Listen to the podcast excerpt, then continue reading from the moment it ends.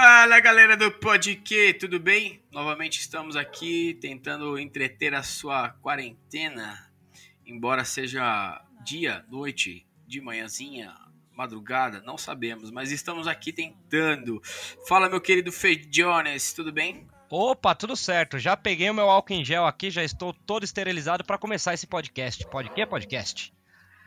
Estamos novamente aqui tentando aí produzir um conteúdo bacana, ainda aprendendo um pouco de podcast, com cachorro cho chorando, latindo, fundo, busão passando, motoca passando, mas é dessa forma que a gente está tentando driblar essa quarentolas. E temos também aqui nosso querido amigo Caio Brandão. Fala, Caiote. Fala, galera, tudo bom aí com vocês? Estamos aí para mais uma hoje, devidamente esterilizado que nem o feijão.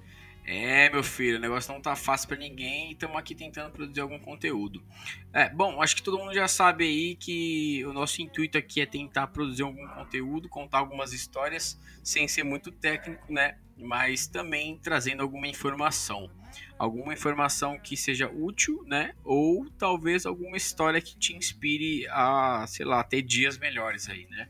Acho que esse é o intuito de todos nós. Correto, senhores? Corretíssimo, corretíssimo. E hoje trazemos nossos amigos da Nó de Gravata Filmes, a galera de audiovisual que trabalha com casamento já há algum tempo, não sei exatamente quantos anos eles que vão nos dizer. Vou começar aqui então primeiro com o Murilo. Seguinte, eu vou dar a capivara do Murilo aqui. O Murilo tem 30 anos, é formado no curso de comunicação social e ele se formou em 2013. Pela Universidade AMB Morumbi, começou no mundo do audiovisual em 2007 como editor de vídeo. Em 2013, conheceu os mundos dos eventos sociais, mercado esse que mudaria o rumo da sua vida profissional. Olha só, hein? Bem-vindo!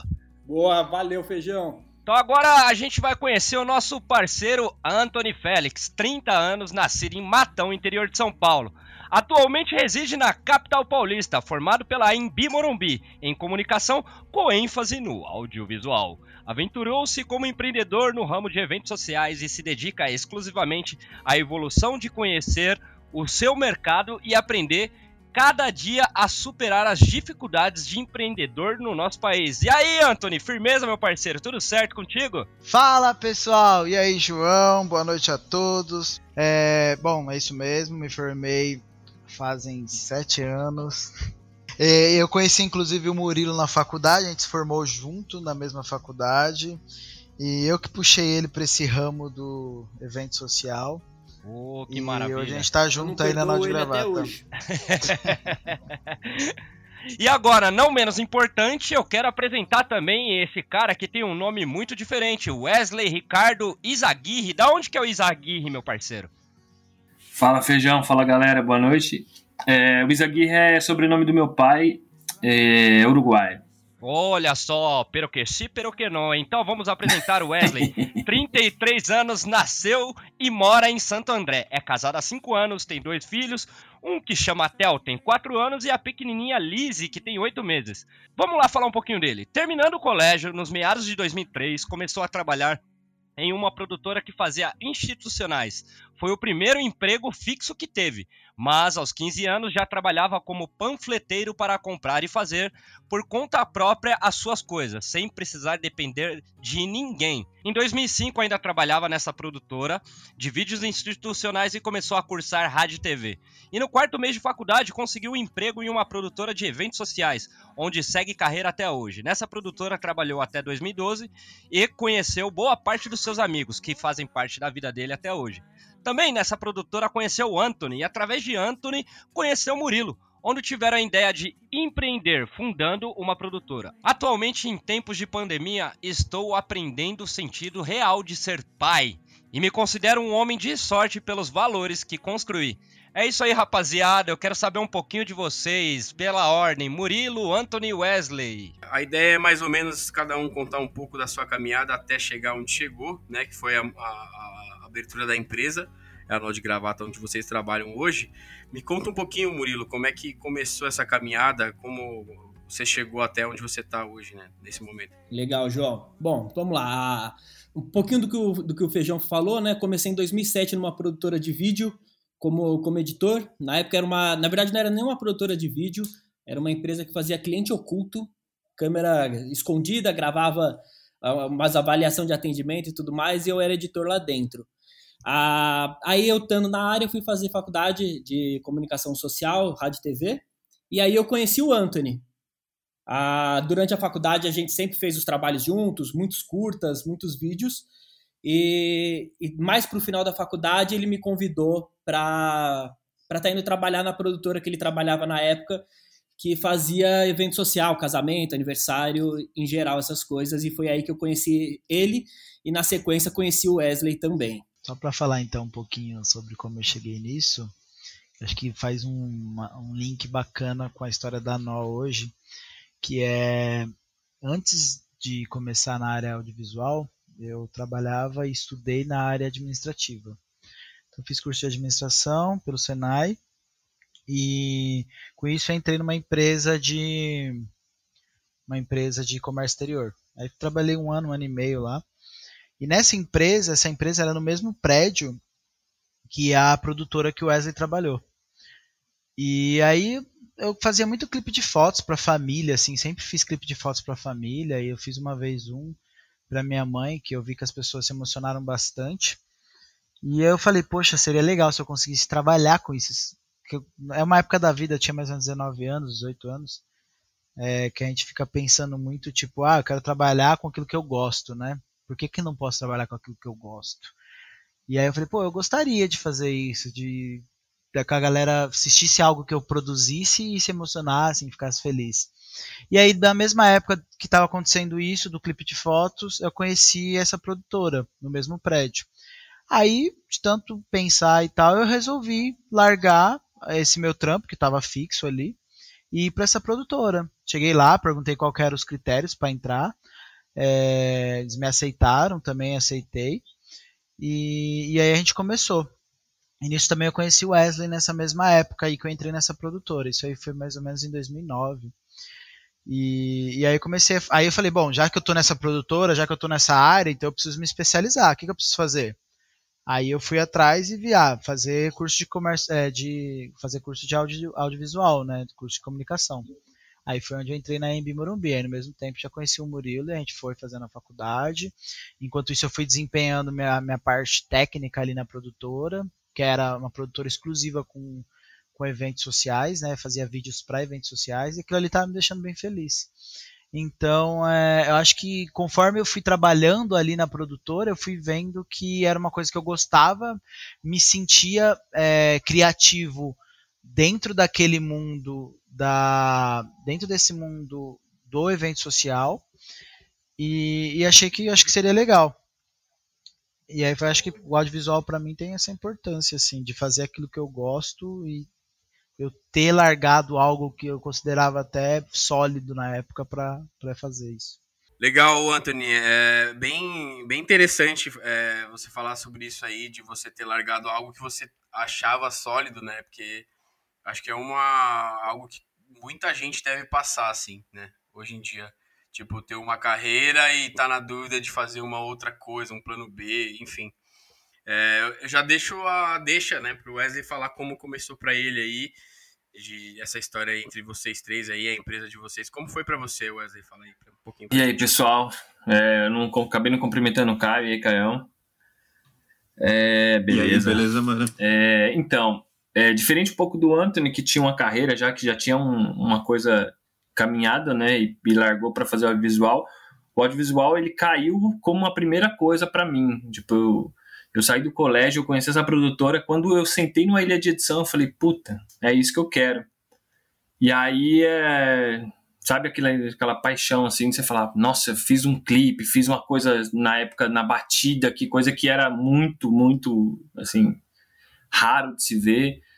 E aí eu nunca tive outra coisa, sabe? Eu sempre vivi do audiovisual, eu sempre curti isso e, e aí até hoje, né? E quando eu saí dessa produtora de vídeo corporativo, ainda o meu antigo chefe meu, meu antigo chefe me falou assim pô você vai sair de uma produtora que faz corporativo para fazer casamento velho pensa bem o mundo de casamento é chato tem aquele preconceito né cara só que quando eu entrei nessa produtora onde a gente se conheceu eu, eu entrei em outro mundo, né? Entrei um, eu nunca imaginei que pudesse ter festa da, da, dessa magnitude. Eu nunca achei que poderia existir esse outro mundo. É um, é um outro mundo, né? Que a gente fala que a gente vive um mundo muito paralelo, assim, ao nosso. E, e aí, quando eu fui nos eventos, eu comecei a ver, e depois eu tive essa, essa visão de que é, um evento social você tem 20 horas de material para editar e você pode brincar com esse material quanto você quer e o quanto você pode fazer da sua mente criar tudo.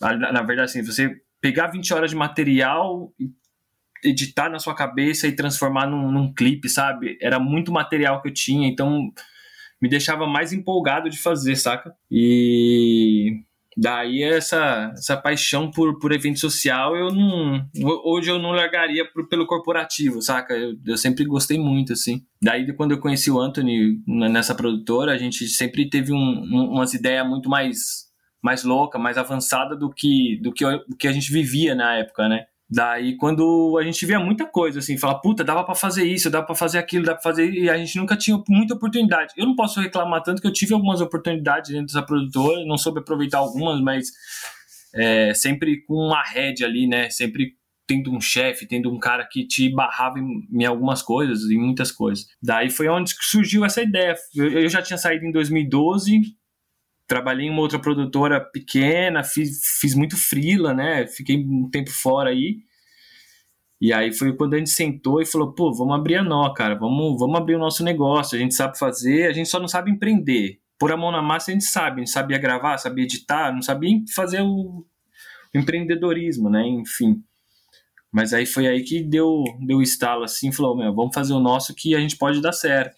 E aí aconteceu. Exatamente, foi bem assim mesmo. Eu e o Wesley a gente tinha uma vontade muito grande de seguir o nosso caminho. E o Wesley tinha esse espírito também de não ficar muito dependendo de alguém mandar ele fazer algo e querer fazer. E aí, com isso, a gente tinha também o Murilo, que era um parceiro na faculdade nos projetos. E eu falei pro Wesley, puta cara, eu acho que tem um cara que tem o nosso perfil aqui. O que, que você acha dele ele tá me ajudando, porque eu, várias ideias que eu ia tendo, eu ia falando pro Murilo, pô, eu e o Wesley estamos fazendo a produtora e tal, é, o é, que, que você acha dessa ideia? Aí o Murilo ajudava, dava várias dicas, aí até que eu falei, mano, acho que esse cara encaixa bem com a gente, o que, que você acha? Aí ele falou, oh, demorou, vamos aí então, vamos falar. Aí apresentei o Murilo, acho que o Wesley já até conhecia o Murilo, e aí eu só tinha, falei, ah, o Murilo já tinha então... feito alguns trabalhos, né? Da faculdade. É, Wesley, Wesley com essa coisa dele fazer as paradas que ele gostava e tal, ele ajudava muita gente no trabalho da faculdade também, porque na faculdade a gente produzia muita coisa diferente.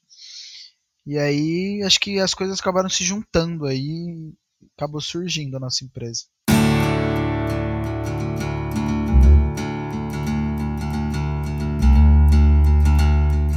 Como vocês lidaram com, com essa parada de empreender, é, sendo que são três cabeças, né? São três pessoas que têm que se, se, se entender entre si, né? Então, como que funcionou para vocês essa parada de, de largar um, um, um, sustento, de certa forma, certo de uma empresa que vocês recebiam por mês ali, X, ganharam é, uma grana e tudo mais, para essa empreitada aí de, de, de cada um investir uma parte, se doar uma parte, que a gente sabe que é bem diferente, né? Como é que foi isso para vocês aí? Junto com a pergunta do João, é, se vocês puderem falar, assim, como que foi o começo, se, tipo vocês já começaram, vocês saíram os três do, do respectivo trabalho e se dedicaram total a isso. É, explicar um, um pouquinho como foi o começo disso. Ou se foi aos poucos, né? Exato. Ou pode até ser hoje ainda, assim, né? Não, beleza. Eu vou explicar o porquê que a gente teve a ideia, qual foi a nossa o nosso início para criar Nó de Gravata, e aí os meninos vêm falando como que aconteceu isso daí.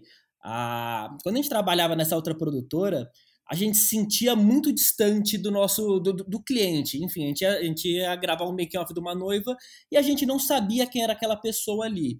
Quando você tá ali para contar uma história, isso é muito ruim. Você não sabe qual é, qual é o estilo desse casal, você não sabe o que, que essa galera espera de um vídeo e você tá simplesmente indo lá gravar. E aí a gente montou a empresa e falou assim: não, para esse trabalho de casamento ser um trabalho completo, ser um trabalho legal, você você precisa ter esse contato mais próximo com o cliente. Não tem como você simplesmente ser um frila lá dentro e trazer imagens lindas se você não entendeu a essência do casal para poder trazer uh, isso para dentro do vídeo. Então, assim, quando a gente montou, a gente falou, putz, a nossa proposta vai ser exatamente essa, de da gente realmente estar tá próximo do casal, da gente fazer algo exclusivo, personalizado, onde a gente entenda a personalidade deles e possa imprimir isso no vídeo. Só, só complementando aqui, Murilo, rapidinho, eu acho que é importante falar ah, também... Acho que é importante falar que também é, tinha essa questão, né, de dentro do evento você se sentir sozinho, vamos dizer assim, porque às vezes o cliente não te conhecia, ele te tratava muito muito friamente, assim, né, e aí essa foi um dos pontos. E também tinha o ponto do tratamento do nosso ex-patrão com, com a gente, né? Sabe aquele erro que você aprendeu a não, a não fazer, tá ligado? Tipo, toma muito cuidado hoje quando a gente vai tomar uma decisão na nossa empresa puta, a gente não tá fazendo igual o cara fazia com a gente lá atrás que a gente não gostava. Então tem muito tipo, disso. O que não fazer, é, né? O que não fazer. Então é, tem esse ponto também de, de, a gente sempre, sim, tinha certos pontos a gente estava bem incomodado assim com, com o andamento do patrão é, funcionário, sabe? Inclusive o que o João falou, perguntou, acho que respondendo um pouco da pergunta, é, a parada de quando escolher, quando escolher, né, quando ter a certeza que você vai de fato largar o seu trampo e, e vai seguir a carreira de empreendedor. É que dá um medinho, é, né? Dá um puta medo, né? Você já passou por isso, óbvio. Você, você passou exatamente pelo mesmo medo que a gente passou, né? É, eu acho que assim, meu, sabe uma coisa interessante? Quando uma coisa é para acontecer, eu acho que a vida ajuda você a tomar a decisão que às vezes você não consegue tomar, sabe? E é lógico, não, você não tem que depender da vida para isso, mas é... E nem esperar, eu acho, né? Não, muito menos esperar. Mas quando você já começou algo, porque a gente começou a nó. Eu e o Wesley primeiro e logo na sequência o Murilo. Foi rápido, assim. O Murilo, depois de dois meses que a gente tinha aberto a nó, ele já estava com a gente. Tá? E, só que a gente falava assim: ah, vamos levando o trampo, vamos fazendo paralelo e tal. Essa era a ideia. Essa era a nossa ideia inicial. Só que, meu, chegou uma hora que não deu, ficou insustentável seguir da, da, da mesma forma. O Wesley já, tava, já trabalhava por conta, já, tipo, tava sem trampo fixo, eu ainda tava na produtora e o Murilo também. E, só que chegou uma hora que as coisas afunilaram para que eu tivesse que tomar uma decisão. Eu tinha que falar, ou eu sigo com a minha empresa agora, ou essa empresa não vai dar certo. E é, aí. Se você, é... se você, não se doar 100% pro negócio. Não acontece. Sim. Não acontece. Então acho que para responder essa pergunta é bem isso que você acabou de falar. Chega uma hora que para dar certo você precisa se doar 100% pro negócio. Rola o medo de não ter a renda? Rola, pra caramba. Só que eu acho que, meu, você tem que acreditar naquilo que você tá, você tá começando, entendeu? Principalmente quando a gente é novo. A gente, eu pelo menos fazia o quê? Foi em 2014, eu tinha 24 anos. Meu, 24 anos você pode arriscar muita coisa na sua vida ainda. Sim, com certeza. Se não der certo, vai atrás de outra coisa, entendeu? É diferente quando você já tem trinta e tantos anos, família, que nem hoje o Wesley tem. É, é, é, realmente é um pouco mais complicado. Você tem que pôr na balança, né? Que você tem uma família para cuidar. Mas naquela época a gente não tinha. Então, para quem é jovem, tem lá seus 20, 20 e tantos anos, meu, não tem por que você não arriscar e seguir com aquilo que você quer. Acho que, acho que só complementando um pouquinho quanto falou, é que a gente, sei lá, não, não posso dizer que só foi sorte, porque tem um pouco da nossa competência né, no trabalho, mas em pouquíssimo tempo a gente já começou a ter contato com clientes que essa produtora tinha, então acabou que os mesmos clientes batiam na gente e batia neles, sendo que era difícil para o Anthony fazer essa, é, esse jogo duplo. Como que ele ia trabalhar na nossa empresa e também trabalhar nessa, nessa outra produtora atendendo o mesmo cliente, sabe? Então era difícil para ele conciliar. É, como que ele ia fazer reunião para vender o nosso trabalho e se a pessoa escolhesse ética, o, o, É, então, e, e, a pessoa escolhesse a outra produtora, ele ia estar no casamento também fazendo a parte de gravação e edição, entendeu? Eu acho um ponto importante vocês falarem disso, que é, é uma decisão bem difícil vocês conseguirem largar uma profissão para começar a empreender em outra, do zero, né? Praticamente. Né? É, só que, assim, eu acho que tem muita gente hoje que quer fazer isso, né? Então, assim, só que assim, não é de qualquer jeito que você faz isso, né? Eu acho que você tem que ter um mínimo de, de, de, preparo. Por exemplo, vocês tiveram uma certa. Vocês adquiriram uma certa experiência antes de fazer isso, né? Vocês não fizeram isso sem o um mínimo de conhecimento. Eu acho que isso é legal falar, assim, sabe? Tipo, porque tem muita gente querendo abrir empresa como se fosse. Se ah, aventurar, lá, né? É, vou lá na prefeitura, vou abrir o MEI, um abraço. É isso aí. Tipo, acho que tem. Acho que tem fases, né? Acho que primeiro a gente tem que é, é, adquirir um certo conhecimento, né? Se preparar, estudar, talvez. O que, que vocês acham? Que, que, como foi com vocês isso? Como que vocês se prepararam, de certa forma? Então, eu acho que assim, o fundamental, acho que a primeira coisa que você tem que ter é você saber o que você está fazendo. Então, assim, não adianta você simplesmente querer falar assim, a partir de agora eu tenho uma produtora, eu vou, vou empreender, sendo que você não, não sabe fazer 100% daquilo. Então, assim, é, o que a gente fez foi adquirir conhecimento, foi o tempo que a gente passou nessa outra produtora, a gente aprendeu todo o processo, a gente sabia fazer tudo lá dentro, uh, e aí tinha limitações que, que a empresa começava impor para a gente, que a gente não conseguia ter, que era esse contato maior com o cliente e tudo mais. E aí veio essa ânsia em estar tá, tá abrindo a empresa. Uh, e aí, com isso, também tem todo uma, uma, um outro preparativo, que é esse preparativo de empreendedor. É você estruturar toda uma empresa para estar tá começando e não simplesmente começar a comprar uma câmera e falar que, que a partir de agora você é uma produtora. Então, acho que assim, primeiro vem o conhecimento técnico, e aí depois você vem estruturando, a, meio que moldando o seu negócio e, e, e, é legal que você realmente molde ele, é, estude qual pode ser o seu público, para que você entre com algo mais certo, porque senão você realmente fica você fica andando em círculo. É, exatamente. Tem até uma, uma uma coisa que eu falei lá no começo que é ah, quando eu me formei no começo em administração e depois isso foi me ajudar lá na minha empresa de audiovisual. Porque nesse começo, nesse princípio, o conhecimento padrão, o mínimo de conhecimento que a gente tinha nessa parte administrativa vinha com aquilo que eu sabia. Então, eu vim estruturando planilha, vim tentando estruturar, é, correr atrás de coisa administrativa, é, burocracia e tal e o Wesley tocando mais a parte operacional, junto com o Murilo.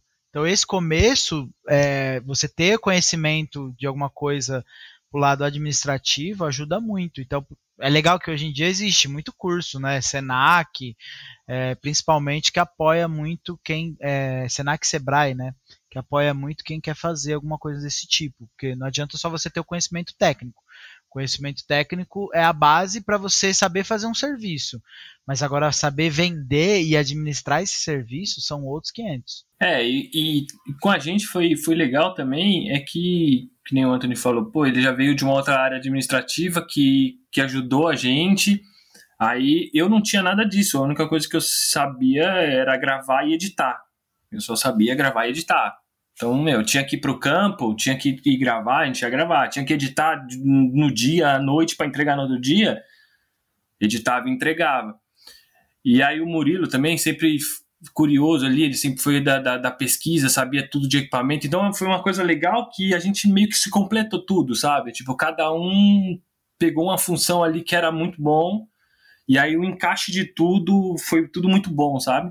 Pensando nesse, em todos esses braços e fazendo, fazendo um adendo no que o, que o Wesley tinha falado também é, numa outra citação, tem a ver com isso também. Aí, beleza, vocês começaram a trabalhar com a nó de gravata, conquistando seus clientes tal.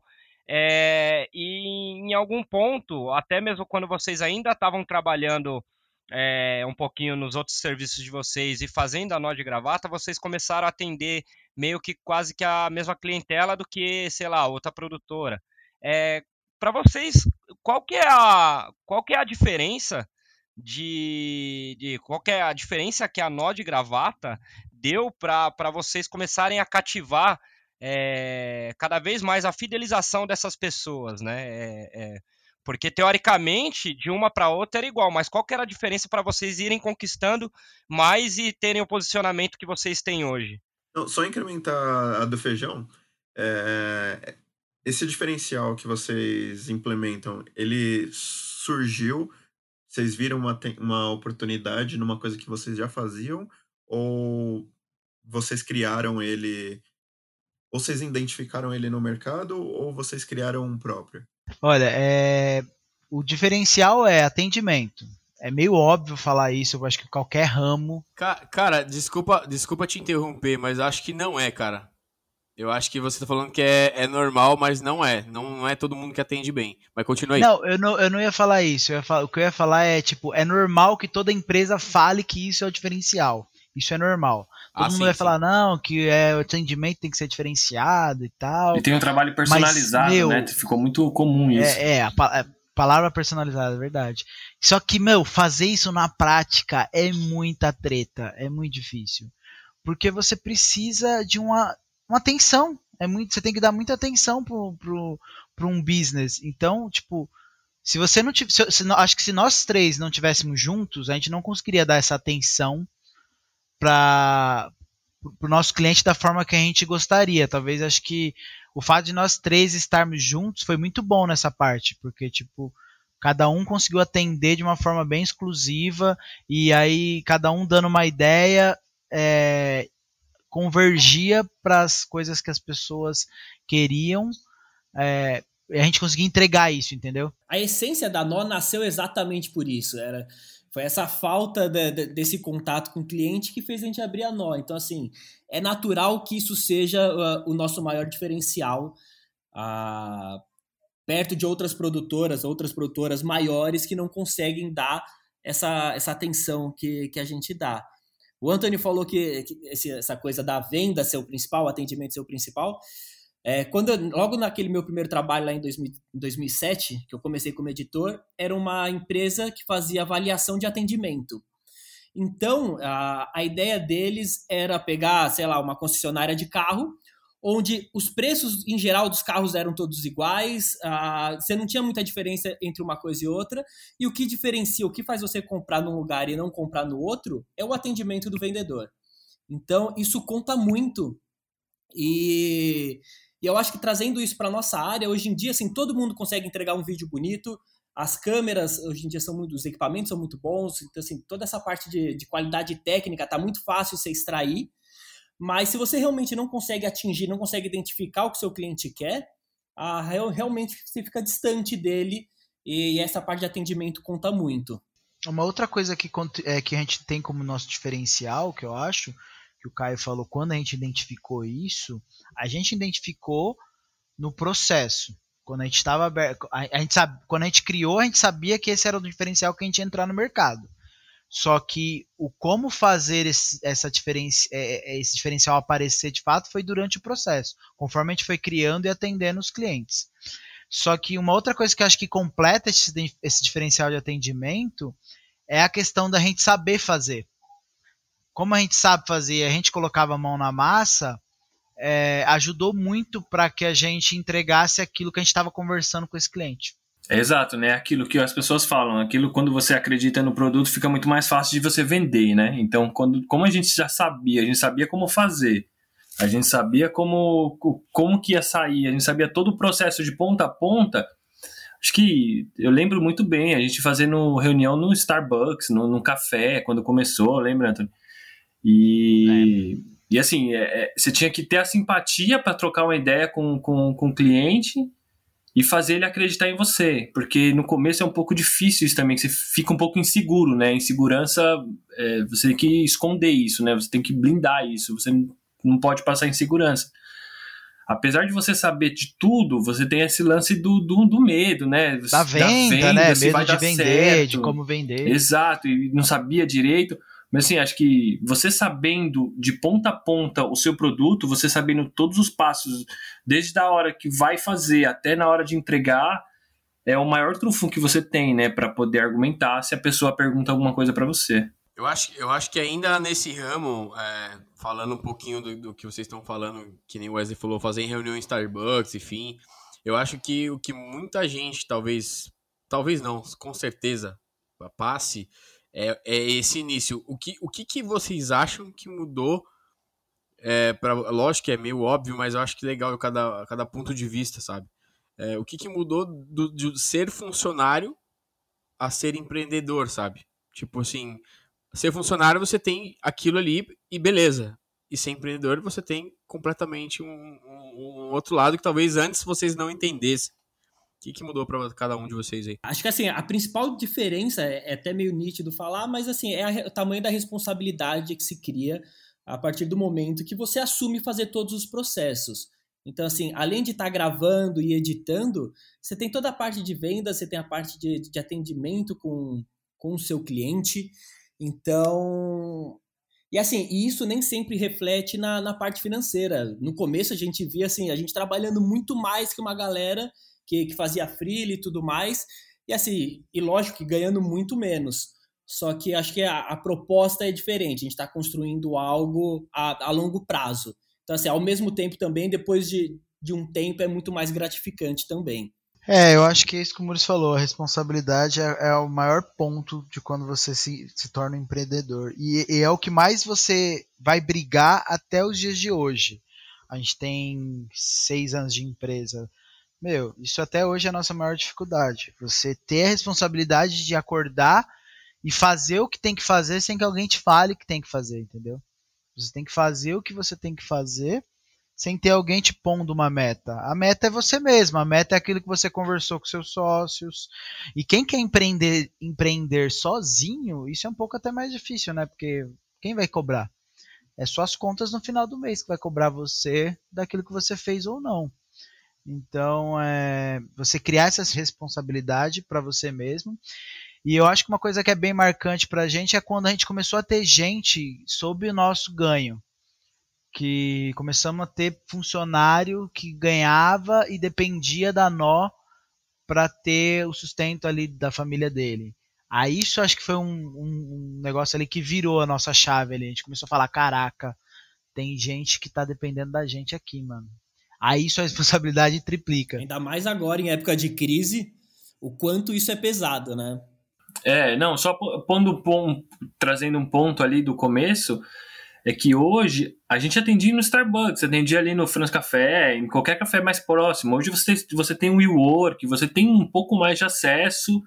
É, não era igual é hoje, tipo, de 2014, 15 para 2020, em cinco anos mudou muita coisa, né? Pensando em tecnologia, pensando nessa coisa do, do home office.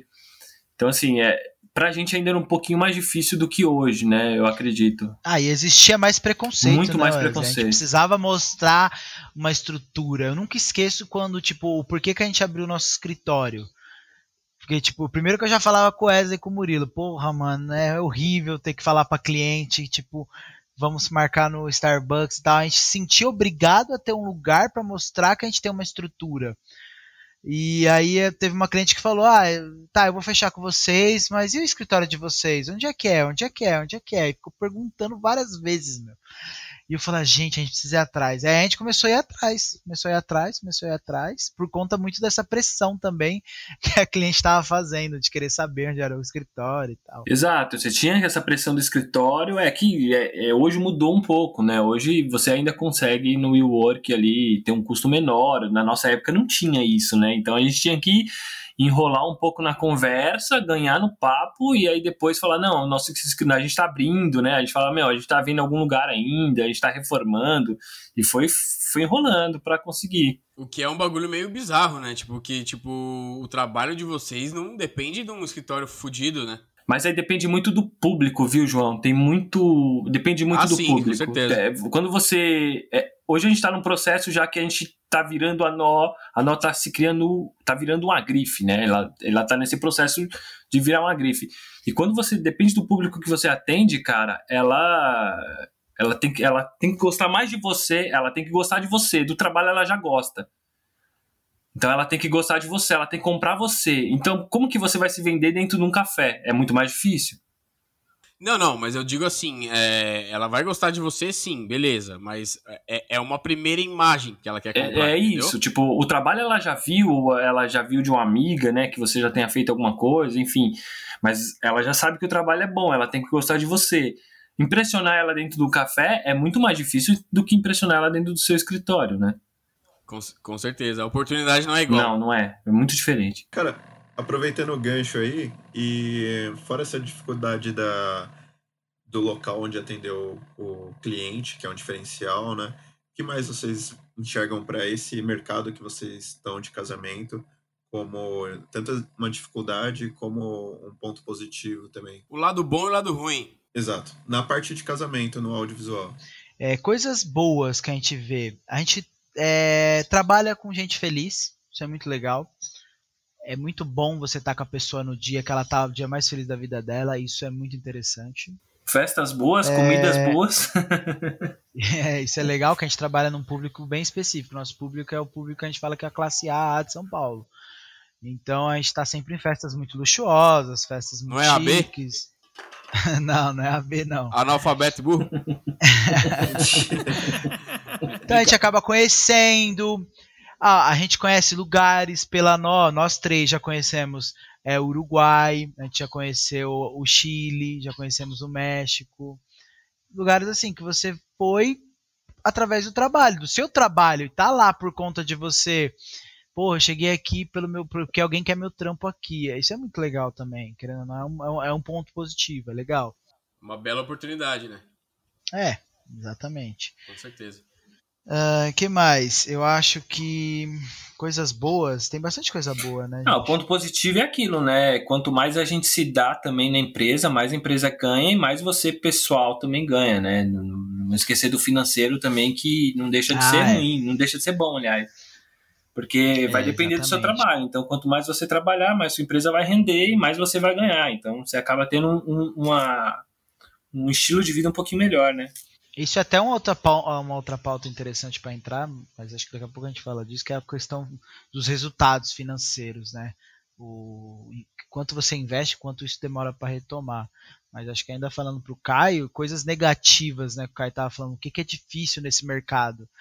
É, instabilidade, você depende muito, às vezes, de, de, de alguém estar tá curtindo o seu. Tipo assim, você depende muito do mercado. O mercado que eu falo é o quê? Os, os, os fornecedores, sabe? Não os clientes. Tem que estar tá na onda. Você tem que estar tá na onda jogo, da galera. Você tem que jogar o jogo. É, você depende. É, parte, parte operacional, falando da empresa.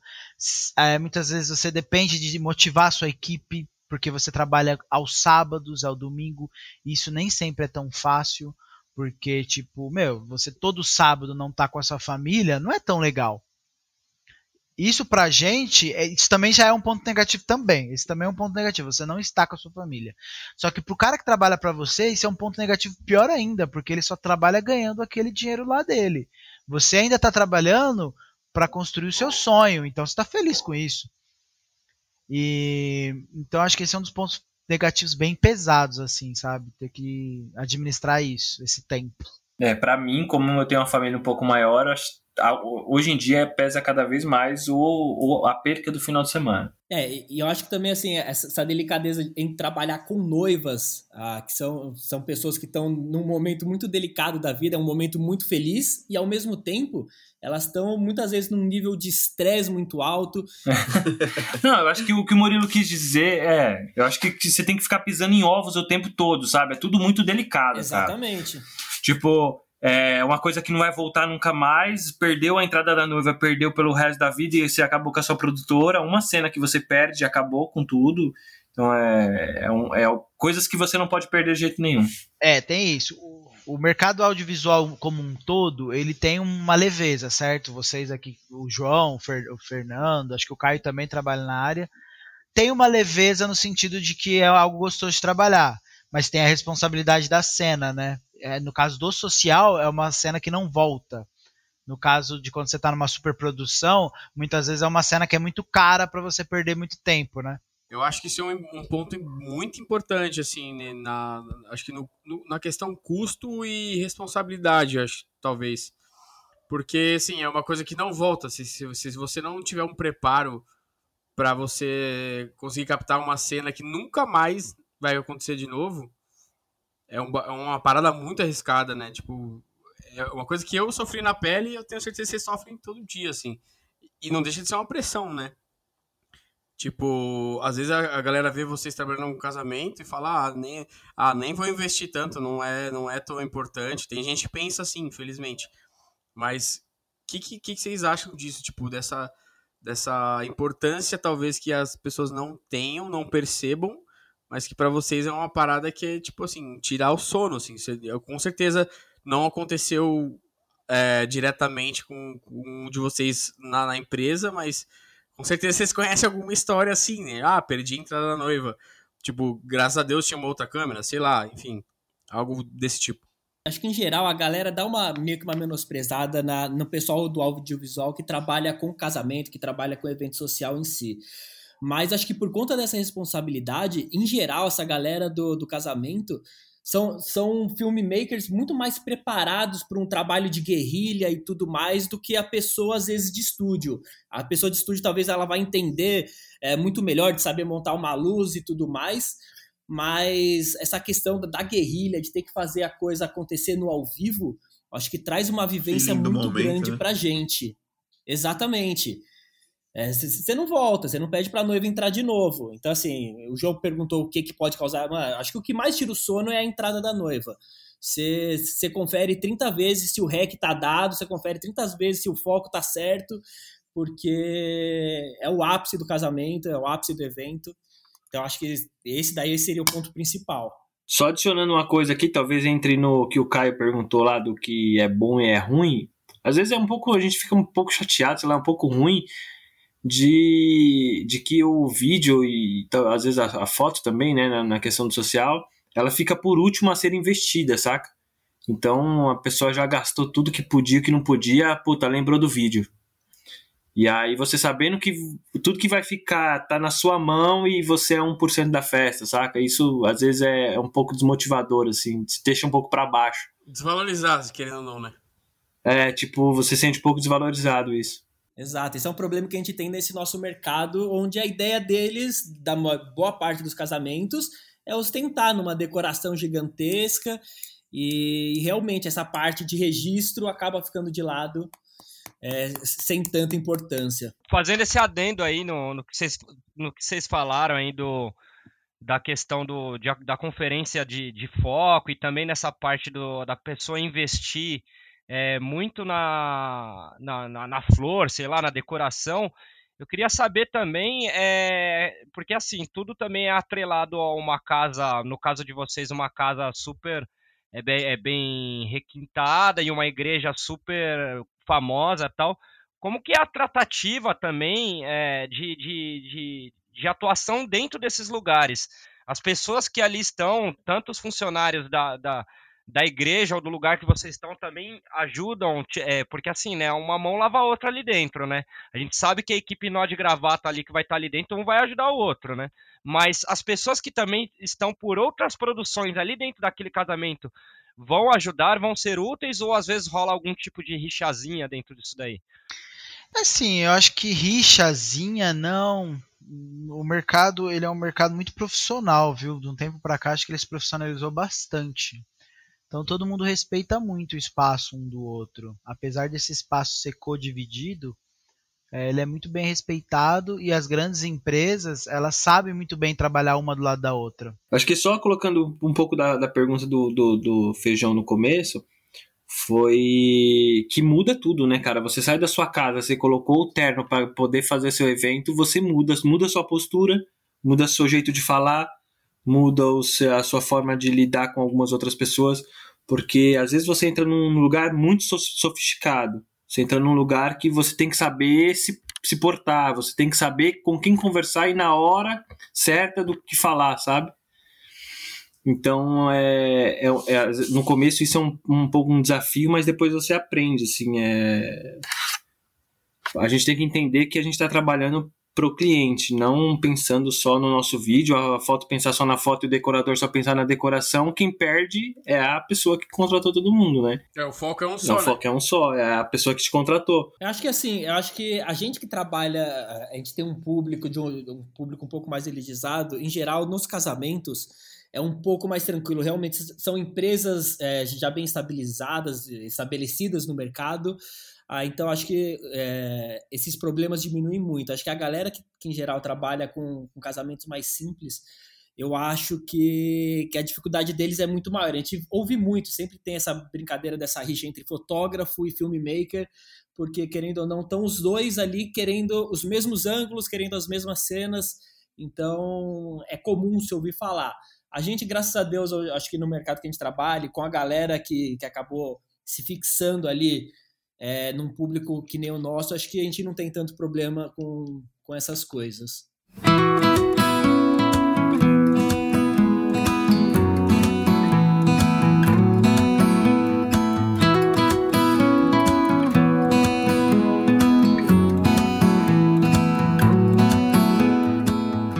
Saber como que vocês fazem a divisão do trampo, tanto na gravação, no, no REC, lá no evento, e na parte administrativa, no empreendedorismo, se cada um é especializado em alguma coisa ou se todo mundo faz um pouquinho de tudo. Todo mundo faz um pouquinho de tudo. No começo foi assim. Acho que hoje a gente procurou tentar dividir o máximo possível a empresa. É, no começo a gente foi muito mão na massa, tá? A gente fez tudo, desde a parte de fazer um site, é, de montar a proposta, gravar e editar. Tudo era a gente, tá? E os três depois, com o tempo que a gente foi crescendo e tendo mais gente trabalhando para a gente, a gente precisou estruturar isso. E aí não adianta todo mundo falar, todo mundo mandar a mesma coisa, que não funciona. Então a gente precisou aprender a, a se dividir. E aí então eu fiquei um pouco mais para esse lado administrativo. A gente tem uma pessoa que me ajuda bastante, que me assistência, não é me assistencia, ela praticamente toca isso sozinha hoje, essa parte financeira. E, e aí depois o Murilo ficou muito nessa parte de pesquisa, desenvolvimento, é, compra, organização do evento, é todo ele que faz. E, e o Wesley ele ficou muito na parte operacional, nesse pós-edição, que dá um puta trabalho, que é uma coisa que até hoje pra gente, toda produtora, a gente sabe que sofre muito nisso, né? Então ficou mais ou menos a divisão assim. E tem a parte de venda que todo mundo faz, né? Então, ah, como a gente gosta desse trabalho, é, desse atendimento mais personalizado, mais pessoal, todo mundo atende para que no dia a, a, a, pessoa com quem aquele cliente fechou esteja lá no dia, esteja com ela. Então, aí entra que tá, na parte de venda todo mundo faz um pouco também. É, e dentro do evento também é a mesma coisa. Cada um tem a, todo mundo faz tudo, tudo, né? Todo mundo faz tudo mas ali tem qual que cada um é melhor, né? Então, um faz cenas mais fechadas, uns faz cenas mais abertas, outros faz mais ah, é detalhe. É e ali a gente tenta sempre, é, quando o evento é mais complexo, cada um faz o que sabe fazer de melhor. E conforme o evento é um pouco mais leve, um pouco mais tranquilo, a gente vai mudando as posições para não enferrujar também, né? é, isso que o Wesley falou é bem importante. Durante o evento, falando do evento do casamento, em, sei lá, em 70% dos casamentos, os três estão juntos talvez um pouco menos hoje, porque a gente tem bastante, bastante equipe, né? Mas é, quando a gente está junto ali na equipe, a gente sempre divide as equipes, tipo, divide a equipe, cada um vai fazer. Então cada um sabe direitinho o que vai fazer, é, que vai gravar, qual, qual, qual, tipo de cena vai trazer. É, isso aí a gente não precisa nem se conversar durante o evento, porque isso aí já está pré-determinado. Basta, basta bater o olho, já sabe que a pessoa está fazendo tal coisa, né? E aí a vida que segue.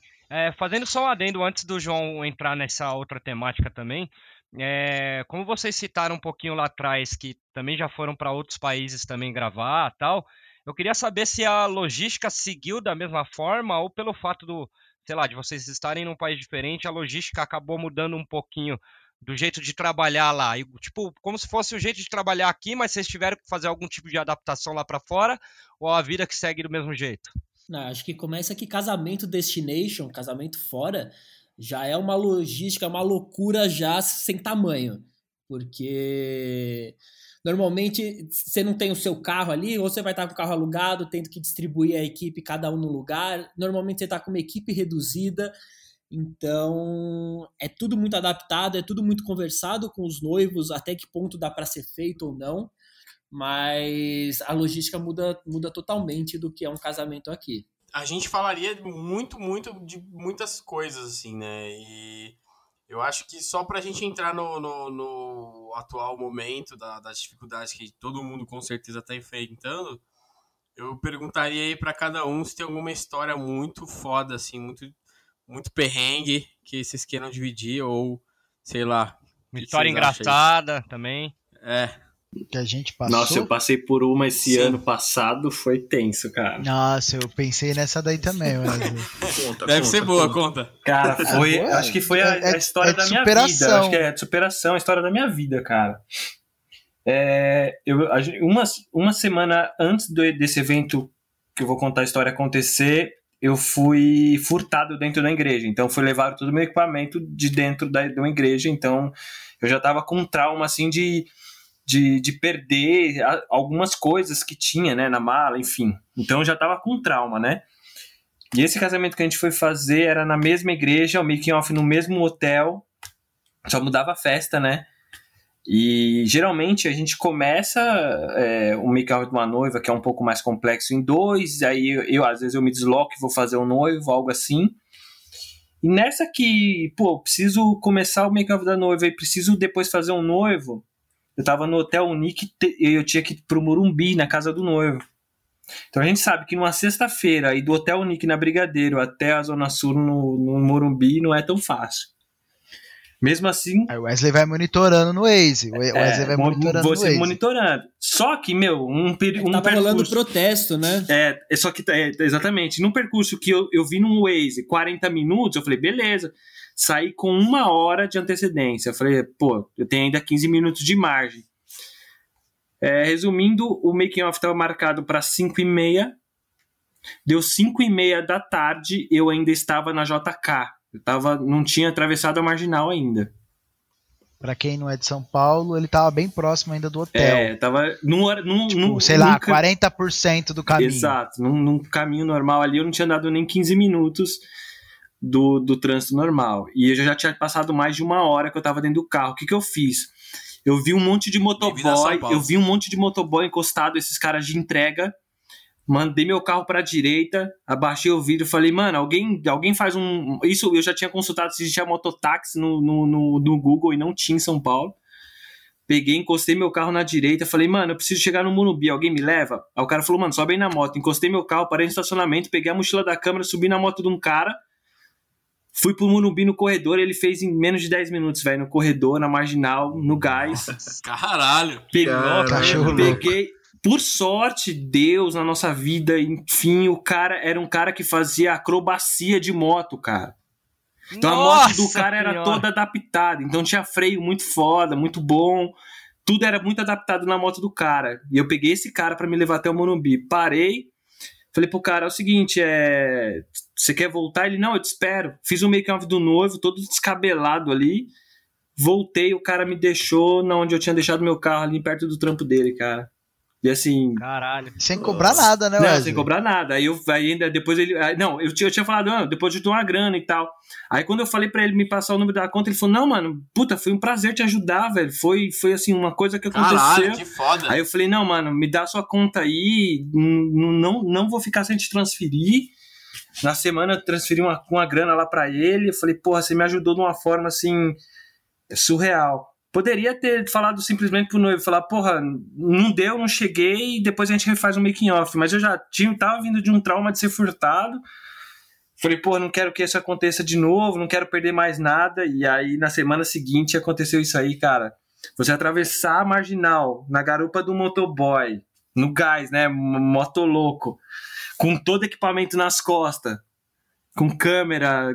Você não sabia nem, eu não sabia nem quem era o cara. O cara poderia levar pra qualquer lugar, cara. É, e o cara ainda te esperar lá no trampo, Me né? esperou eu fazer o making off, desci. Não, mano, fala o, nome, fala, fala o nome desse cara, pelo amor de Cara, é. Putz, eu tinha ele no meu celular, meu. Não, é, eu tenho ele no meu celular, tem o número até Deixa hoje aqui, aí pra mano. galera. Deus.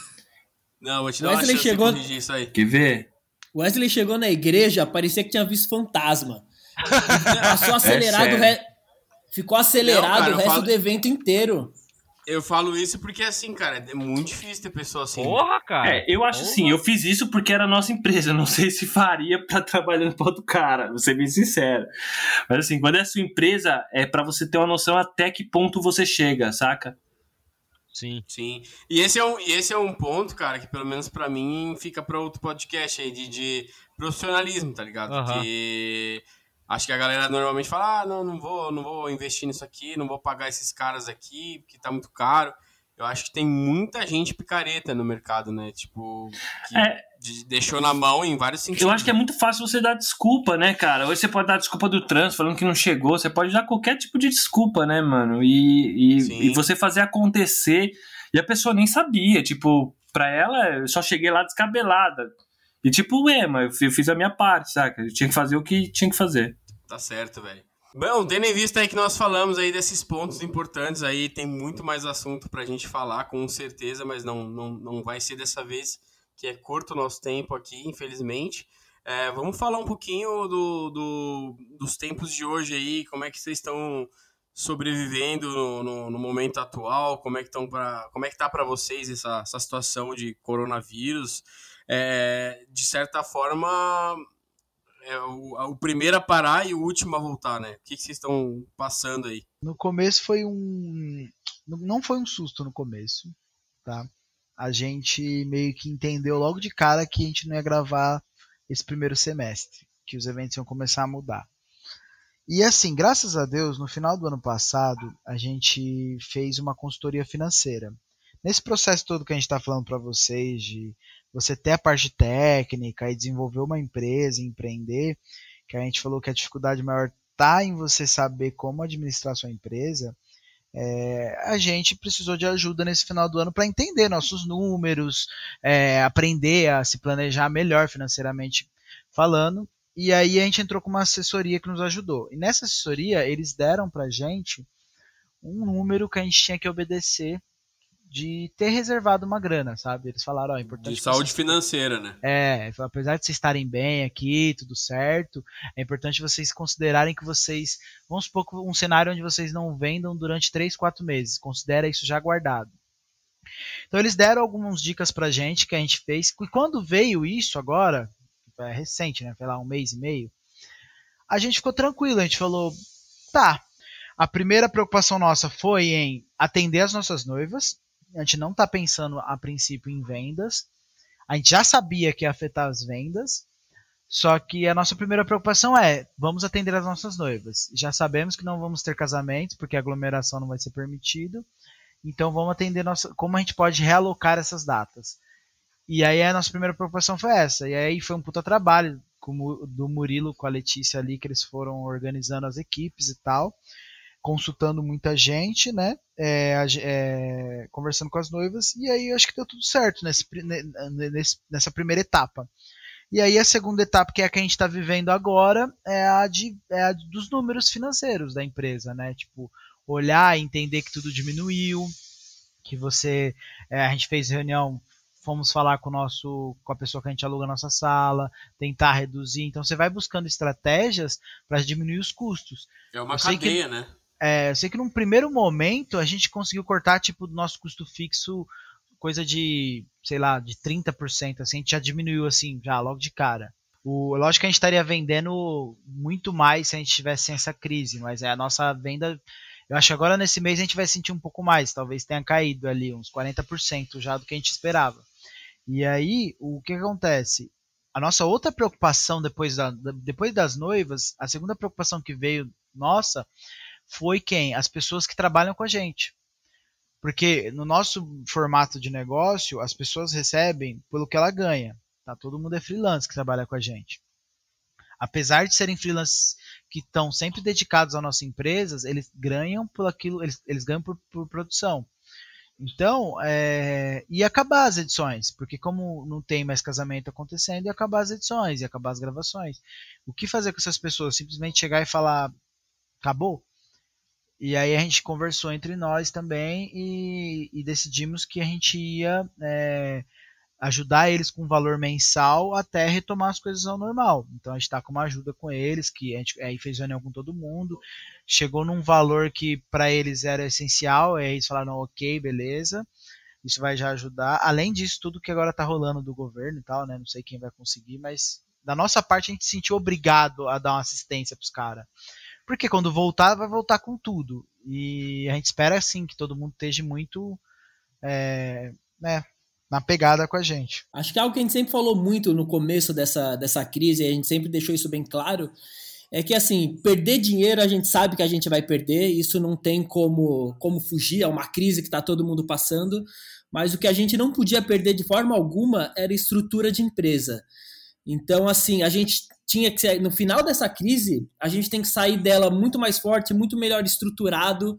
Então a gente falou assim: vamos aproveitar esse tempo que a gente tá, vai estar tá com menos evento para menos evento, não, com nada de evento, para poder realmente se, se reestruturar, para poder deixar a casa em ordem, porque a retomada vai ter que ser muito mais forte, a gente sabe que a gente vai ter que estar tá muito mais empenhado nessa volta da crise. É, eu acho que a grande dificuldade é, é tudo isso que eles falaram, não tem muito mais. É a administração sem entrar muita coisa, né? Porque a venda cai, é você ter funcionário que depende de você e o cara tem família ali para sustentar, é um pouco. Você sente um pouco na obrigação de ajudar essa galera também, né? E, e é isso. Ah, só criando um adendo aqui, eu achei no meu celular o nome do cara é Recruta. Motoboy é recruta. Esse cara é, esse cara é fenomenal. É, que, tinha, que, tinha que prestar uma homenagem pro cara, bicho. Recruta.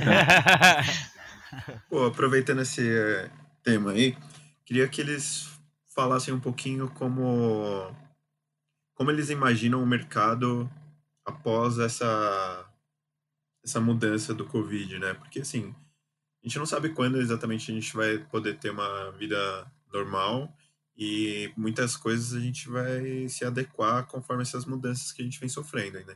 O que vocês acham que vai ficar ou, ou como vocês imaginam o mercado com essa depois disso? Eu acho, cara, que sei lá, na minha, na minha visão assim, eu acho que essa, essa pandemia vai ser uma peneira, saca? Então é aquela peneira de quem estava preparado, quem, quem, quem quem está melhor estruturado vai, vai ter mais força para voltar, vai voltar com força, né? Vai, vai ter um, um gás. E, e é aquilo, né? Se você. O cara que estava pretendendo montar uma empresa, ele tem que tomar o dobro de cuidados. Ele vai pensar duas vezes antes de gastar todo, todo o financeiro dele. Ele vai entender que nem, nem, nem tudo que aquilo que ele recebeu do evento é dele, então ele vai aprender a administrar melhor, sabendo que pode acontecer algo. Porque até então a gente nunca teve essa pandemia, né? Nunca teve nada assim. Então, quem, vi, quem vir daqui para frente já vai entender que pode acontecer algo assim. E, e pra gente é uma forma de amadurecimento, cara. É uma, é, é uma forma de aprendizagem, é uma, é uma forma de, de sair melhor, saca? Eu acho que além disso também tem o lado que o mercado ele vai falando do mercado audiovisual, tá? Para o mercado de casamento, empresas de vídeo, ele vai é, também ter uma usar uma palavra forte, mas que para vocês entenderem, eu acho que ele vai ter uma prostituição maior no mercado. As empresas que são eu menores, que têm menos estrutura, vão se vender mais Já tá barato. Tá tendo. É, mas é isso que eu te falei, eu acho que é, é daí que vem a peneira, saca? Eu acho que é daí que vem a peneira, porque as pessoas é que eu vão acho que a peneira vai vir uma primeira peneira de empresa, acho que empresas vão quebrar agora. Só que o cara que o cara que tá e conseguir passar pela onda, ele vai voltar vendendo aquilo que ele puder no preço que ele no, no preço que ele não pode. Mas aí ele vai cair naquilo, se acontecer algo de novo, ele quebra de novo, né? É. Ele tem que pensar duas vezes antes de vender barato, porque se vir alguma coisa assim, ele perde de novo. É, talvez seja uma oportunidade dele repensar a forma de como ele está trabalhando, assim. Então, mas olha só, é um olhar, um olhar de fora aqui, tá? É, eu acho que depende de cada um. Tipo assim, pelo menos, é, vamos supor, a empresa de vocês tem uma estrutura, tem uma, uma um, um algo a mais ali que tem que se, se pagar, tem que ser sustentado. Eu acho que você diz de prostituição nesse caso, são pessoas que talvez não tenham o mesmo custo e estão oferecendo o mesmo serviço, mas elas não vão ter essa estrutura para conseguir é, suprir, entendeu? Aí que tá o engano, né? Tipo, a pessoa às vezes talvez quer, quer vender uma coisa barata e tudo mais, só que ela não tem a estrutura que vocês têm, entendeu? Não, mas quando você não tem estrutura, o que, que acontece? Noivas de alto padrão eventos de alto padrão. Você acha que noivas vão acabar depositando a sua confiança, aquela confiança que a gente estava falando lá no começo, em empresas é, com que não passem tanta. É, Cara, tanta gente que, é mão de, gente que é mão de vaca faz. É, só que, é, só que aí lá na frente ela paga o preço por isso também, né? Ela é, paga. o barato sai caro, uhum. né? Ela acaba. Exato. É a mesma coisa que você comprar uma camiseta da, sei lá de que marca aqui e comprar uma baciona que em dois dias você lava ela já perde toda a cor, né? Falando esdrúxulamente falando. Just, justamente o que eu tava falando, Aham. cara. Tipo assim, você, vocês terem uma estrutura, terem estudado, trabalhado ali pra montar um negócio, não é uma. um- lógico, isso não impede do, sei lá, do Jorginho abrir o negócio na- no quintal de casa e fazer os casamentinhos dele, não me desmerecendo Uhum, o Jorginho, Uhum. entendeu? Agora a questão é, ele precisa se, se qualificar profissionalmente para conseguir atender do mesmo jeito que vocês estão atendendo, entendeu? Mas a- acho que uma lição que a gente acabou tirando disso, na verdade, foi até uma prova do que a gente fez recentemente, que foi essa, essa estruturação na empresa, é, é o quanto é importante ter essa estrutura. Em geral, no mercado de produtora, em geral, ah, no mercado de casamento, mais ainda, é tudo muito informal. Então, assim, ah, geralmente você, você lida com a empresa de uma forma muito informal. E, e a gente, desde o começo, a gente sempre quis tentar deixar a coisa o mais profissional possível, o mais estruturada possível, ah, para que quando viesse um caso assim, que a gente nunca espera, mas aconteceu, a gente pudesse passar por isso e chegar lá na outra ponta é, conseguindo respirar ainda, sem, sem a chance de quebrar e nada disso. Mas eu acho que além disso, é, entra muito, tipo, por exemplo, uma pessoa correta não vai querer fazer um negócio meia boca, entendeu? Eu acho que tem muito. Lógico que tem muita gente que tem. que tem. que, ah, eu quero mais barato, mais barato, mais barato. A gente sabe o que acontece no final, mas tem pessoas ainda que, por mais que elas tenham um pouco, elas querem fazer o correto. Eu tenho certeza que provavelmente vocês já, já, já atenderam alguém que, cara, talvez custou a pagar uma, uma grana ali, outra aqui, mas a pessoa queria o correto. Então, vale Então, muito mas isso, acho- sabe? É que acho que o que o Anthony fala é que vão ter empresas é, grandes, talvez não com uma estrutura financeira, com, com, com uma grana guardada tão grande que quando voltar lá, vai continuar sendo uma empresa grande para o olho de quem for contratar, mas ela vai, tá, vai ter que praticar um preço mais baixo porque ela precisa retomar tudo que ela perdeu. Então, assim, acho que vai ter uma desvalorização do mercado. Acho que ao mesmo tempo vai ter uma demanda mais alta de serviço. Acho que veio uma demanda mais alta que estava acumulada, mas ao mesmo tempo acho que vai reduzir ah, em questão de valor os produtos. Exatamente. A grande questão hoje em dia é pensar quando isso volta, né? E assim, é bem difícil, mano. Bem difícil mesmo. A gente tá com remarcação de noivas do segundo semestre para o ano que vem. Então, existe uma boa possibilidade de não ter casamentos em 2020. É um cenário bem triste, né? Bem triste. Eu acho que as produções normais de audiovisual, sem ser casamento, evento social, elas vão acontecer. Elas vão voltar mais rápido. É que nem o Feijão disse. É o Feijão que falou, acho. Fomos os, ou foi o João? Fomos os primeiros a Uhum, foi, João. primeiros a parar e os últimos a voltar, sem dúvida nenhuma, mano. Não, não só isso, né? Tipo, a- a- a- eventos assim, no geral, assim, o Lollapalooza, Shows, né? é, tudo. É, quem depende, por exemplo, disso, né, também que grava cli, grava, grava esse show, essas coisas também não vai ter, né? É, Cara, tudo- É, eu- e, e essa Fala, onda dessa, das lives, você acha que poderia ser aproveitado no, no ramo? Eu acho que quem largou na frente conseguiu já um pedacinho ali, já se firmou. Eu tava até discutindo hoje isso com os meninos, se ainda há espaço, né? Não sei, a gente precisa analisar. É, tá acontecendo agora, nesse momento, isso. A gente precisa se mexer rápido para aproveitar alguma coisa. né, é que a gente já sentiu de alguns clientes, até nesse meio social, é que já veio alguns pedidos, porque, a, enfim, a pessoa vai fazer no- num período onde ela não tem certeza se vai estar 100%, então ela já está projetando em fazer algo menor, e ela já está cogitando em fazer uma transmissão para o resto dos convidados que não vão conseguir ir. É. Então, está assim, a gente, já, a gente já viu uma demanda que, puta, a gente sabe que agora tá numa corrida frenética atrás das placas de, de captura, não sei o que, que ninguém mais tem para vender. Acho que muita gente vai acabar morrendo com isso na mão, porque vai achar que vai ser uma demanda eterna de live e não vai, daqui a pouco passa. Mas eu, penso acho que assim, mas eu acho que vai ficar um pouco, acho que vai passar, quando acabar tudo isso, vai ter um pouco mais do que tem hoje em dia. Eu acho que é um caminho meio que natural das coisas acontecerem. É, porque o mundo também tá aprendendo a isso. utilidade do home office. O mundo tá aprendendo que, tipo, eu posso gravar uma reunião aqui, fazer live com isso aí e economiza um certo custo. Eu acho que até o mundo corporativo tá aprendendo algumas coisas. do mesmo jeito que todo mundo vai voltar, a maior parte das empresas vão voltar a ter os funcionários dentro das empresas, algumas vão entender que não precisa. Então eu acho que assim, um resquício disso fica. Não, o que eu tinha imaginado era justamente o que o Murilo falou, algo quando o mercado estiver voltando isso para a área de casamento. É, quando o mercado estiver voltando, é, a princípio devem ter muito menos convidados do que um, um evento normal. E hum, quando a gente conseguir chegar num, numa data que a gente pode ter um evento normal, exatamente isso. É, uma live possibilita a noiva ter menos custo convidando convidados para pessoalmente, mas ela consegue fazer uma live para quantas pessoas ela quiser. Exatamente. Ai, é delicado, né, mano? Eu então, mas uma não é- live. É, não é a mesma coisa, cara. Não, é, com certeza não é a mesma isso coisa. Isso funciona em termos de pandemia, mas em termos de vida normal, Porra, por que, que eu tô vendo live eu queria estar no casamento? Você tá me tirando? É, com é. certeza. Tipo, é, tipo, uma coisa que eu falei na, na primeira live, na ó, live, olha, já falando de live, no primeiro, no primeiro podcast, e vou repetir aqui, cara, que assim, normalmente é, eu sou sempre do contra, né? Pra vocês, vocês me é. conhecem é. bem e vocês sabem quase disso. Quase nada, não, quase nada.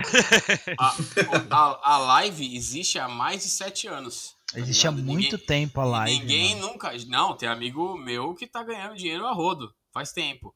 Agora então nem se fala, que o cara tem uma puta estrutura. Agora, isso hoje é uma necessidade. Só que o ser humano esquece demais, muito rápido as coisas, entendeu?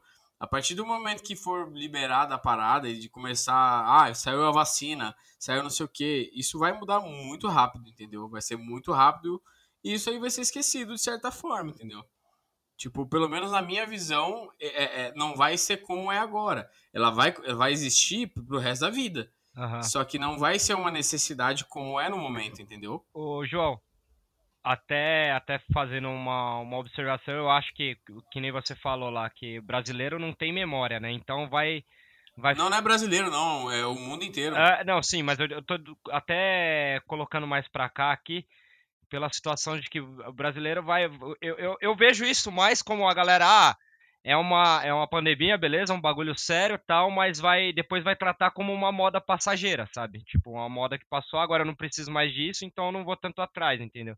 Então eu acho que a, a valorização que, vai, que tem agora, eu acho que daqui a um tempo ela vai cair por terra, entendeu? Tipo, vai ficar muito menor. É, oferta e procura, né? É. Esperto é, é quem tá então... surfando nessa onda. É, cara, não é questão de ser esperto, eu acho. É uhum. É questão de você é, você ter um mercado e atender, entendeu? Uhum. É da mesma forma. Eu não vejo, por, por exemplo, os, os, os, meninos atendendo casamento com live, por exemplo, mas não acho que é algo absurdo, né? Que é o que o Anthony falou, tipo, ah, eu tô vendo um casamento na live, por que, que eu não vou estar tá lá? Porque, tipo, eu não quero passar doença uhum. e tal, mas se eu quisesse mesmo, eu tava lá. Sim. Tipo, não tem graça, sabe? Enfim. Forte, inclusive, ó, o segmento que eles estão é, é muito, muito. Eu acho que é um dos que mais tem que transmitir sem, sentimento, mais tem sinergia. É? Então acho que não, não vai tornar isso tanto. frio. Oi? É, cara, nada a ver, nada a ver. Tipo, a gente vai um fazer algo frio? Não. Funciona assim, como mas... algo emergencial. Sim. É, um tapar um buraco ali, sabe? É. Mas assim, é, vamos pra gente chegar no nosso finalmente aqui, é, falando de mercado, do que, vocês, vocês esperam aí nessa, nessa onda de lives aí, no, no serviço de vocês aí, o que vocês podem é, prever. Lógico, cada um tem uma visão diferente, né? E depois eu faço, acho que, a, as, as considerações finais aí, de, acho que de cada um. Eu, eu acho, eu assim, eu acho que o que o, o Feijão acabou de falar, cara, é uma onda passageira que daqui seis meses ninguém vai lembrar do que meio que aconteceu e cada um vai viver sua vida meio que normal, assim. Eu não acredito muito. Vai, vai fumar narguile junto. É, eu não acredito que as pessoas vão, vão encarar isso como, como um aprendizado, saca? Putz, vamos se cuidar melhor. Eu acho que, putz, é difícil as pessoas entenderem dessa forma, no meu ponto de vista. E eu acho que quando voltar, volta tudo muito ao normal, assim. Eles não vão ter isso que a gente passou como lição. Eu não acredito nisso, não. É, Jó, é até um pouco do que a gente estava falando, que era, tipo, a gente estava comentando, falou, puta, as pessoas, depois que passar isso, elas vão ter uma... eh, vão estar tá querendo economizar mais para uma possível crise. E na verdade é pelo contrário, as pessoas vão sair disso aqui falando, puta, não gastei nada até agora, quando eu voltar a ter dinheiro, o que eu vou fazer, eu mereço é gastar tudo de é, novo. É, isso a pessoa que tem para e... gastar, né? Tipo, o empreendedor não pode pensar assim. Não, mas o que eu falo é que assim, as pessoas não aprendem por conta ah, disso. Não, não aprendem. Não é que elas vão. Não é que elas vão sair daqui com uma lição. É, é por isso que eu tô dizendo. Eu acho que assim, é. Assim que o governador e a galera falar, meu, tá liberado, vai voltar exatamente como era em fevereiro, cara. Eu acho que não vai mudar muita coisa, não. Assim, rapidinho. É, vou, o Murilo tem que terminar o que tá falando ainda, mas você sabe que eu já falei isso na primeira live, na primeira, no primeiro podcast, eu vou falar de novo. Você sabe o que, que existe a memória? Pra quê? Pra fazer lembrar. Pra você não fazer de novo o errado. É, exato. Entendeu? Exato. Ixi, eu tenho um pouco Fala aí, Murilão. Então ela só tinha que funcionar um pouco melhor, porque as pessoas esquecem tudo, né? É, mas é o caso, né? Tomar ginkgo bol... Mas é, o que, que, que, você, que, que você acha, Murilão, desse daqui para frente? O que, que vai acontecer? O que, que você espera aí? O que, que você tá estruturado psicologicamente, financeiramente, dá um conselho aí para quem tá meio pendurado.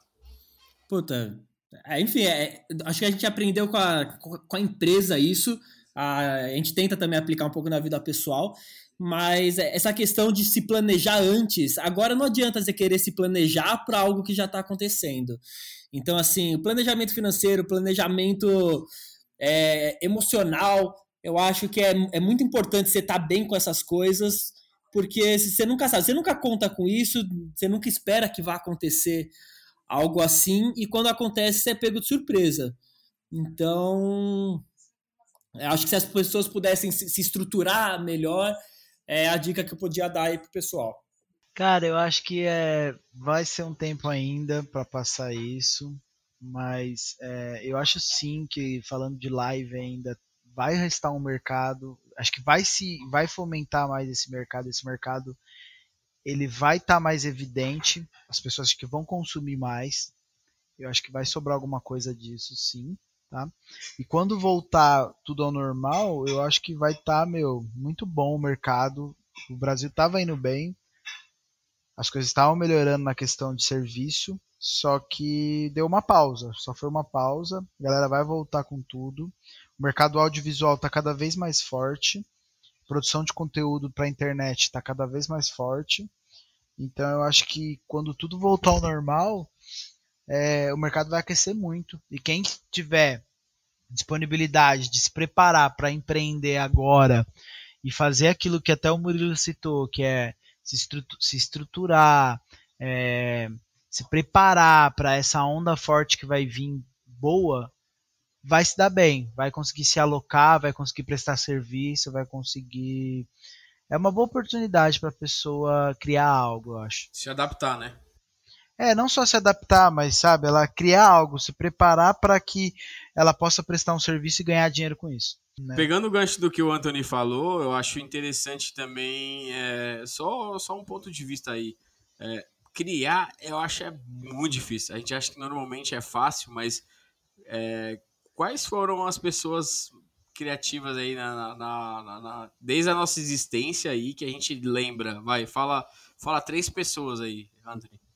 Eu? É, fala, dá três exemplos. Famoso? Ah, qual, qual, qualquer pessoa. Famoso? O Wesley, o Murilo, dá três exemplos de pessoas criativas. Em qualquer Famosas? área ou na nossa área? É, é. é. Vai, vou dar, vou dar um insight. Leonardo da Vinci. Steve, ah, Jobs. Steve Jobs. Então, é muito difícil, cara. Tipo, a gente faz, às vezes a gente fala, mas é muito difícil a gente é, se adaptar às coisas, criar uma.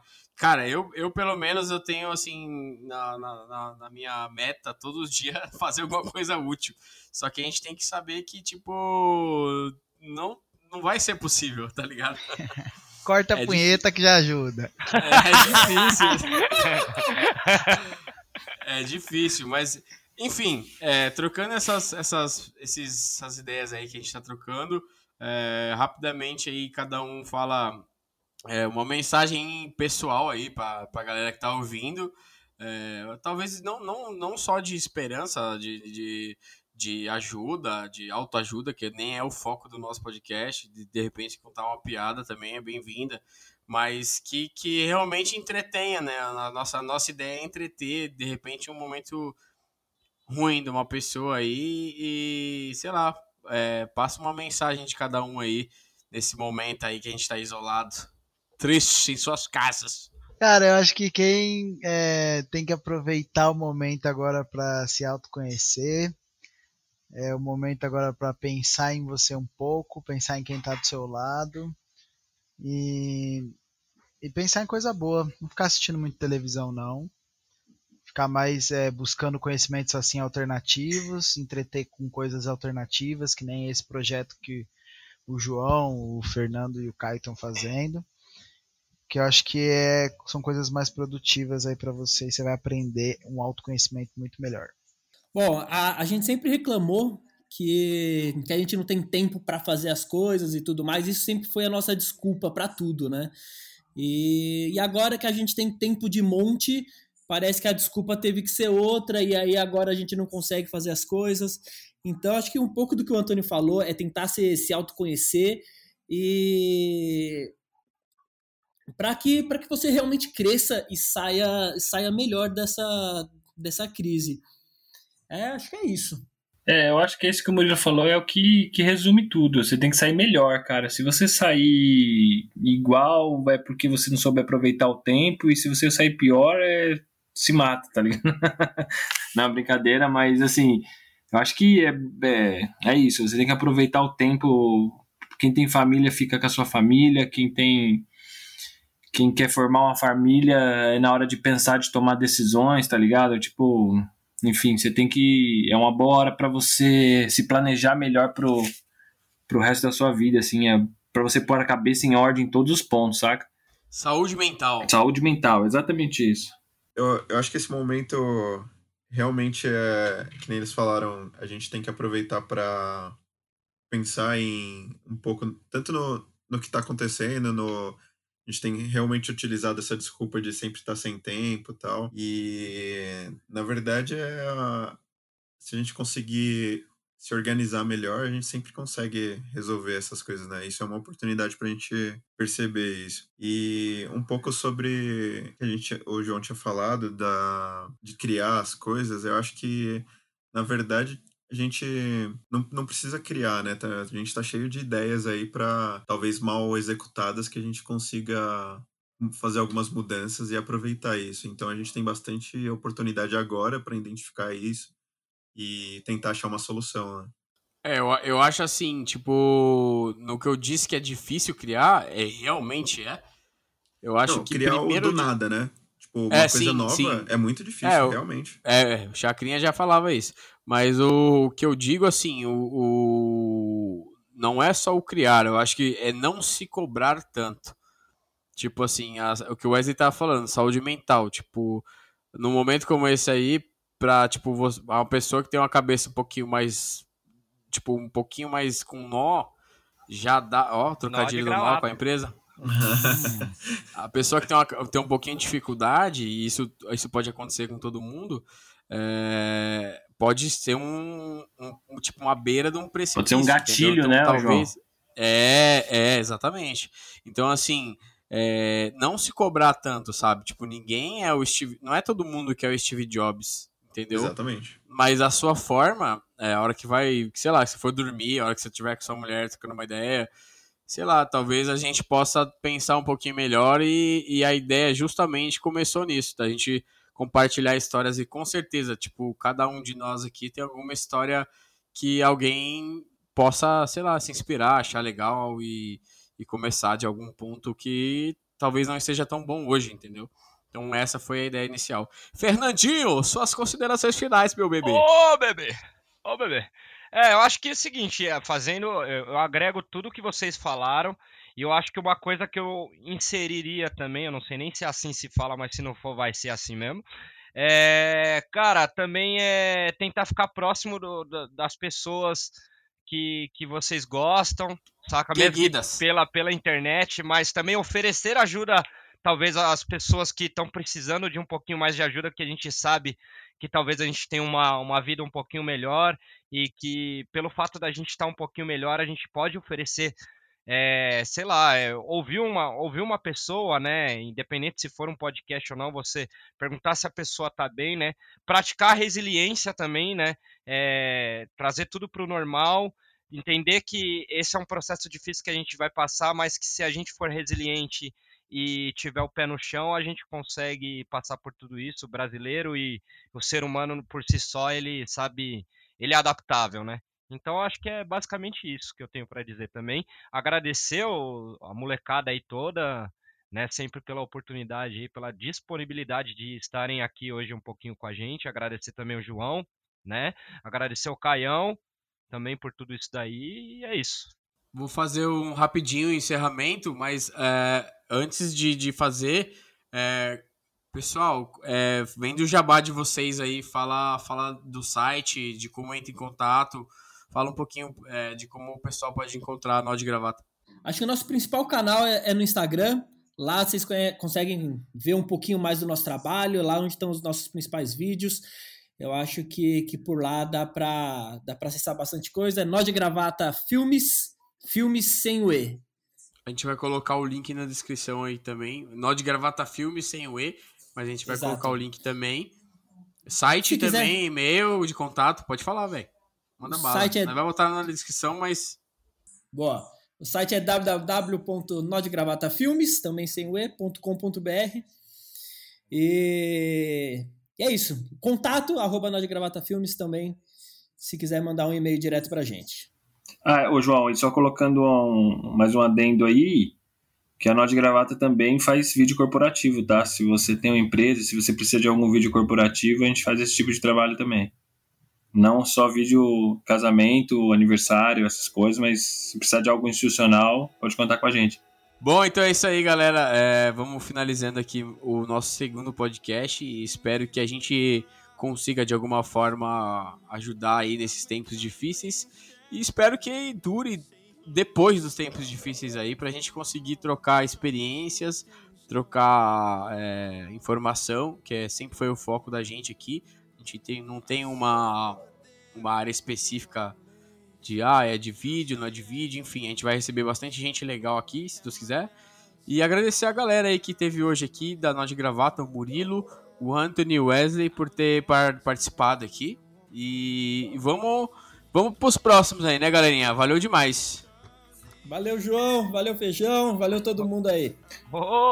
Valeu pela oportunidade aí, mano. Foi um prazer estar com vocês. É isso aí então, galera. Valeu demais. Obrigado por terem participado aí, por terem doado um pouquinho do tempo de vocês aí pra, pra ajudar um pouquinho nesse conteúdo que a gente tem produzido aí. Beleza? Valeu. É nóis. Falou. Valeu, valeu. Tchau. Valeu, galera. Boa. Grande abraço e obrigado, Caio. Obrigado, Feijão, por, por terem me ajudado novamente aqui na condução dessa bagaça. É, é nós. Estamos juntos. Valeu, galerinha. Tchau. Valeu, João.